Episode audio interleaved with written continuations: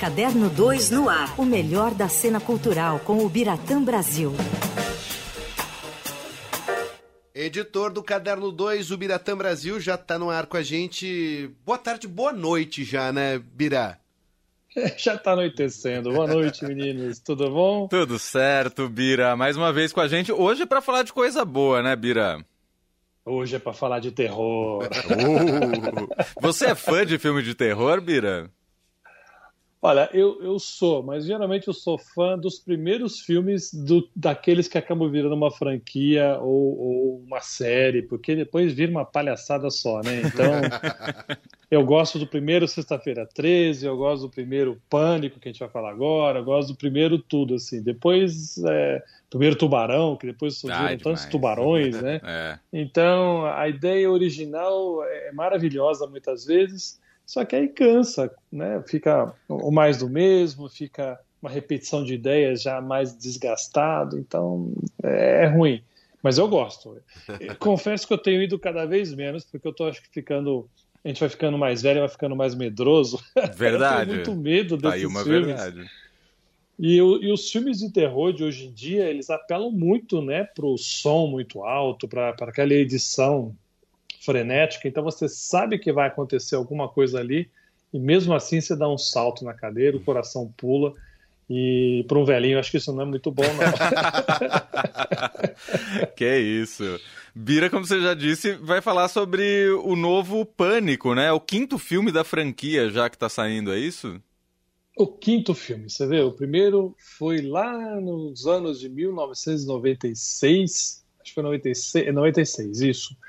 E aí vieram os outros três e agora surgindo o quinto. O curioso é que esse quinto ele é só Pânico, não é Pânico 5, hum. que poderia ser, ou Pânico 5, a volta de não sei quem. Não, é Pânico. Eles quiseram, é, inclusive, usar o mesmo título do primeiro filme. É, e por quê? A ideia dessa vez é se aproximar o máximo possível do primeiro filme. Vamos voltar um pouco lá no primeiro, que o, o, o primeiro era muito interessante, porque é, o velho chavão, um assassino, uma pessoa que vinha, uma figura que vinha assassinava as outras pessoas. E nesse caso tinha até aquela voz terrível, né? A personagem principal, que era da Neve Campbell, era Sidney. Aí tocava o telefone, ela atendia, hello, Sidney, dava um tremor já naquele momento. E uh, os personagens, da, do, os, vamos dizer, os mocinhos que tentavam se safar do, do assassino, o que, que eles tinham que fazer? Eles tinham que usar táticas de filmes de terror para tentar antecipar a próxima jogada daquele assassino e não só se livrar, como também conseguir pegar o dito cujo e acabar com, com aquilo. Então é uma, foi uma sacada muito legal na, na época, né? O roteirista era o, o Kevin Williamson, é, ele estava começando e, a, e, aquilo fez com que ele ficasse um dos mais famosos roteiristas do momento.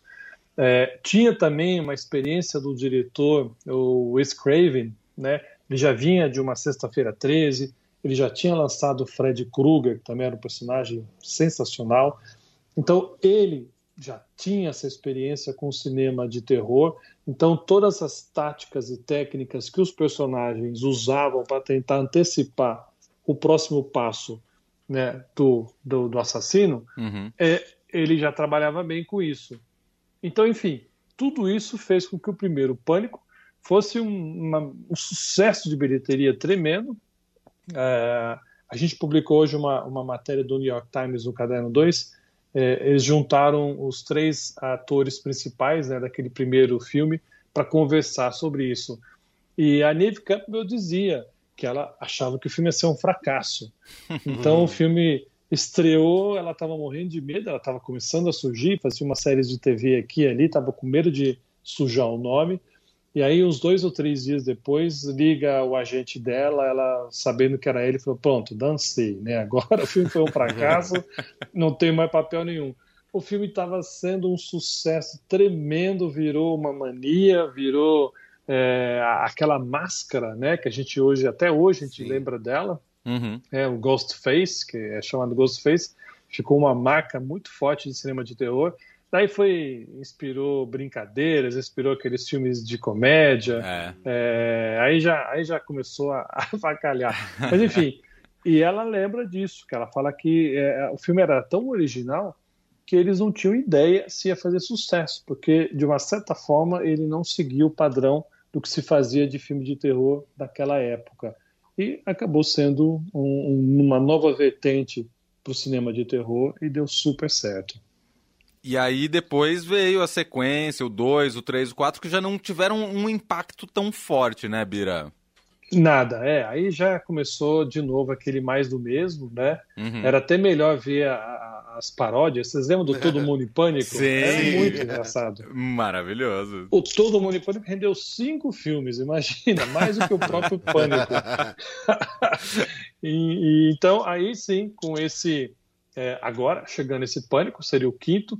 O, o que, que ele é interessante? Ele, de novo, é, reúne os principais personagens, os principais atores, né, que é a Neve Camp, que eu já falei, uhum. a Courtney Cox, que estava aparecendo em Friends naquele momento, Friends estava começando, então ela também é. era uma atriz ainda né, pouco conhecida, as pessoas aos poucos estavam reconhecendo a cara dela, e o Davi Arquette, que é da família Arquette, né, já tem outras irmãs e primas que são da, de, de cinema. É o sindicato, e aí, nesse... né? É o sindicato, exatamente.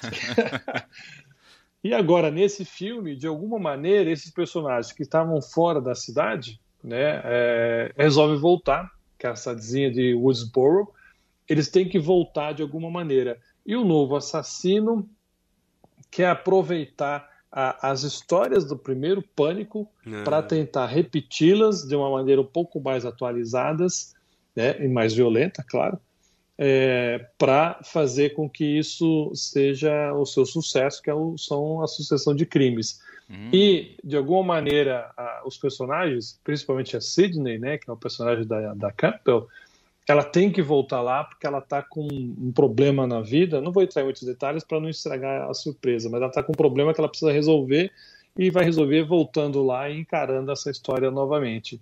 Então é um filme até meio de tese, eu estava conversando hoje com o nosso crítico, o Luiz Carlos Meta, que assistiu o filme também. Ele acha que é um filme que se discute o fazer cinematográfico hum. do terror.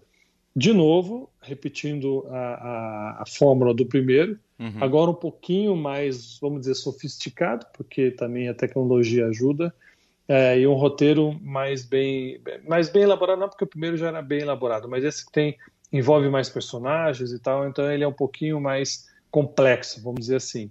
É, eu vi críticas no exterior, as pessoas gostaram muito, é, os fãs e os, os, próprios críticos acharam que era realmente agora uma reverência para o primeiro filme e, e, um, e um momento de ressuscitar de uma maneira boa o pânico. Então, vamos ver agora como é que vai ser a reação, já que o primeiro estourou na bilheteria. Não acho que esse vai ser tão longe assim, mas é capaz de fazer um bom público também. E aí você acha que é capaz de fazer frente a outras produções que estão em cartaz, tipo Matrix, por exemplo, que já está em cartaz há algum tempo, ou Turma da Mônica, que até você comentou aqui com a gente no fim de tarde? Eu acho que num primeiro momento, Leandro, eu acho que sim, né? Que é a, é a novidade da semana. Mas a gente sabe que também público de filme de terror, a boa parte é mais jovem, né? Os jovens é que curtem esse tipo de cinema.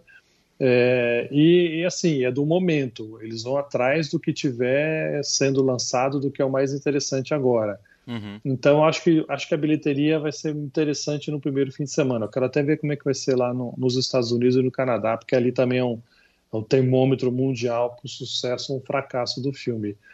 Mas eu acho que por enquanto o Homem-Aranha é imbatível. Vocês é, viram? Homem-Aranha também, né? Gente, ele é o, é o, é o quinto filme de maior bilheteria de todos os tempos. Ele Uau. já chegou nessa posição. Impressionante. É um é impressionante. Um filme que estreou em dezembro, quer dizer, é, vai fazer um mês que ele está em cartaz é, e provoca essa revolução. Tem muito, é claro, né, da volta ao cinema, das pessoas quererem voltar a frequentar uma sala de cinema, e esses são os mais jovens, por conta da pandemia. Então, é, é, é isso ajudou de uma certa forma. Eu acho que ele teria uma boa bilheteria talvez não tão fantástica como tem tido ou está tendo. Uhum. É, eu acho que a, a, a, o momento de você tá de novo no cinema é, e vendo o Homem-Aranha. Eu, eu fui é, assistir numa, numa sala IMAX em 3D. Olha que doideira. então, é dizer, eu, eu, não vou dizer o máximo da tecnologia, mas é uma maneira que em casa jamais eu conseguiria ver, na casa Total. de ninguém. Então, essa imersão que essa tecnologia te oferece, e o filme em si é muito bom. Eu, quem não viu, eu acho que vale a pena. É, melhor ter visto os outros, até porque tem outros Homem-Aranha ali envolvidos, não vou contar muito mais, senão estraga.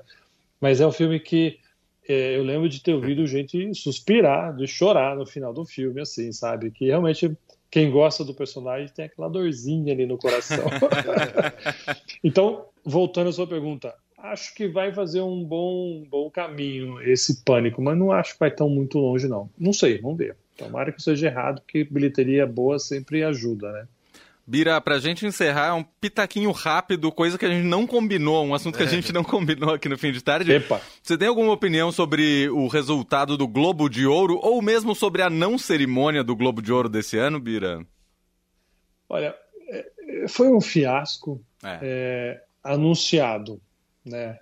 É, é, é, como, é como aquelas pessoas que passam vergonha é, em público, sabe? E sabe que estão passando vergonha. Total. Total, assim, eu, eu percebi, lendo depois até comentários de jurados, tem uma brasileira, Ana Maria Baiana, uma, uma jornalista é, extremamente respeitável, mora nos Estados Unidos há muito tempo, cobre uhum. cinema há décadas, e eu li ontem um, um tweet dela, alguma coisa assim que ela escreveu, que é, eles ficaram satisfeitos que deu tudo certo, tudo como eles tinham planejado deu certo. É, me, me, pareceu assim, é, o melhor caminho, a, a, eu achava, era não ter a cerimônia. Eles deviam até aproveitar o avanço da Covid e falar, ah, não vamos fazer, mesmo não sendo online só, não vamos fazer, esse ano fica sem aparecer. É o que a indústria esperava. Mas eu acho que eles quiseram também dar um sinal de força. Olha, a gente errou, nós estamos aqui consertando, estamos tentando ajustar, então estamos aqui, a gente não, não vai sair de cena, não, não vamos se esconder, não vamos, vamos dar cara para bater. Então esse lado eu achei interessante, sabe, essa atitude. Uhum. É, mas como festa do cinema foi muito burocrática, você não tem ninguém famoso recebendo, não, sabe, era uma festa de eh, jornalistas, de empresários, mas ninguém do que você quer, de quem você quer realmente ver, que é a turma do cinema. Então, bom para eles, mas como festa do cinema, um fiasco. O Biratã Brasil, editor do Caderno 2, com a gente aqui todas as terças no Caderno 2 no ar. Bira, mais uma vez, muito obrigado, uma boa noite. Obrigado, queridos. Vamos, vamos para a semana que vem. Abração. Valeu, Bira. Até semana que vem.